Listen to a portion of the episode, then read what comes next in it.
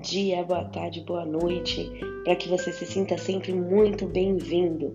Hoje, talvez vocês percebam a minha voz um pouco mais ofegante, cansada, mas é porque eu acabei de fazer exercício e é sobre isso que eu venho falar. Mas calma, não vim dar dicas de exercício, de nutrição, até porque eu não sou nutricionista, e nem vim pagar de garota fitness, porque olha, quem me conhece sabe que eu tô longe disso. Mas eu vim falar sobre disposição, sobre foco, sobre força de vontade. E eu vou usar essa parte do exercício para falar, né, com vocês, porque eu tenho muita vontade de ah, esse povo, né, que acorda cedo, vai correr, se exercitar, eu sinto vontade de exercitar, eu gosto de me exercitar, mas eu não consigo começar uma atividade. Olha que engraçado. Eu sempre precisei ou de ter alguém que vá junto para me motivar, ou que esteja me esperando em algum lugar para daí eu falar, não, tô aqui, né? Porque não vou deixar a pessoa esperando. Mas entende que eu sempre tenho que ter um, um motivo além do que a minha própria vontade sendo que a minha vontade deveria ser o principal motivo para eu fazer algo, né?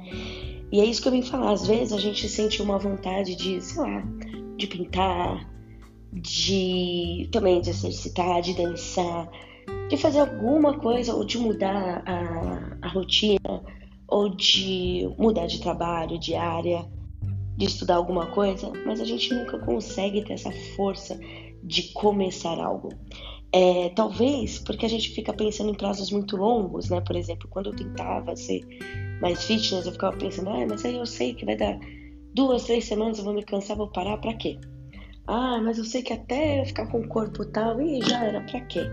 Isso vai desanimando, isso vai cansando a gente. A longa espera, o prazo longo, ele realmente vai cansando o nosso consciente, nosso inconsciente, enfim e a gente vai arrumando desculpas para não ter que começar, já que ou talvez não vai ver o resultado, ou porque logo chega ao fim.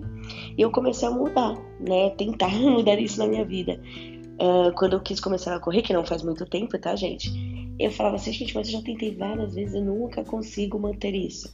Aí eu falei, e daí? Mas hoje eu estou com vontade de correr, então eu vou correr por hoje.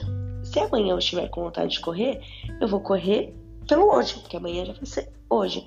E isso me ajudou muito, isso me facilitou muito. Por exemplo, é, ontem foi esse pensamento. E não é que hoje eu consegui fazer de novo, porque hoje eu quis.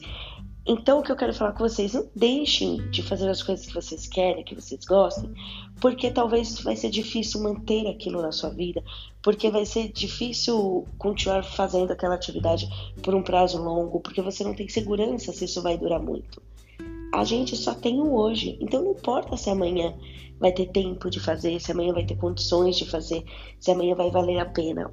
Hoje a sua vontade é essa. Respeite a sua vontade atual. Hoje eu tenho vontade de ficar na cama. Ótimo, fique na cama. A menos, claro, que você tenha é, compromissos que já foram adiados e está no prazo, por exemplo, de entrega, enfim. Mas é, né, no, a, fora isso, ainda mais nessa época de pandemia, respeite a sua vontade atual. Eu tenho vontade de começar a escrever um livro. Comece. Ah, mas eu nunca vou terminar. A sua vontade hoje é de começar escrever o livro. Quando a sua vontade for de terminar esse livro, você vai terminar esse livro no dia que for a sua vontade de terminar esse livro. Respeite sempre o hoje, gente. A gente não tem um amanhã. Como que a gente respeita mais um prazo, uma data, um limite no qual a gente nem sabe se vai existir? Acorde hoje. Veja o que quer fazer hoje. Se agrade hoje. Seja feliz hoje. E se houver um amanhã, você repita tudo isso e vai viver o seu hoje.